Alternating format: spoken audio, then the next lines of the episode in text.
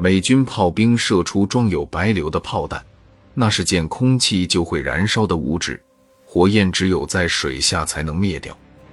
痴痴冒烟的白硫会烧穿军服，沾上皮肉。那些被溅上白硫的中国士兵只能嘶喊，就地打滚，然后被活活烧死。可是拉锯战依然持续了整整一个上午。现在是美国人的进攻一次次被击退，中国士兵虽然不能前进，可美国人也无法把他们赶出阵地。战局僵持到下午。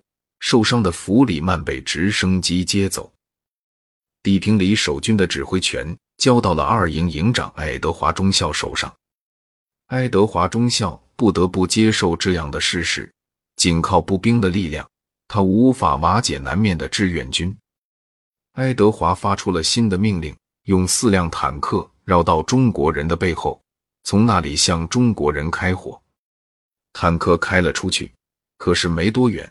就遇上了美军自己埋下的地雷，残存的工兵赶紧扑到前方，用刀具和手指排雷。冬季短暂的白天眼看就要过去，每时每分都无比宝贵。如果不能在天黑前消灭那些等待着黑夜降临的中国士兵，地平里的人们就得面对第三个地狱般的夜晚。他们将没有援兵，没有弹药，更没有希望。当地平里再次陷入僵持的时候，向北进攻的美二十三十八团依旧跟阻击的志愿军缠斗在一起。另一支东援的英国旅更是爬一般的缓慢。二十三团所能指望的只剩美第一骑兵师五团了。这时，第五团终于修好了大桥，继续前进。然而，刚过了桥。这支大杂烩般的队伍就立即遭到中国军队的火力急袭。阻击美骑兵第五团的是志愿军第三十九军一百一十六师和四十二军一百二十六师的一部分部队。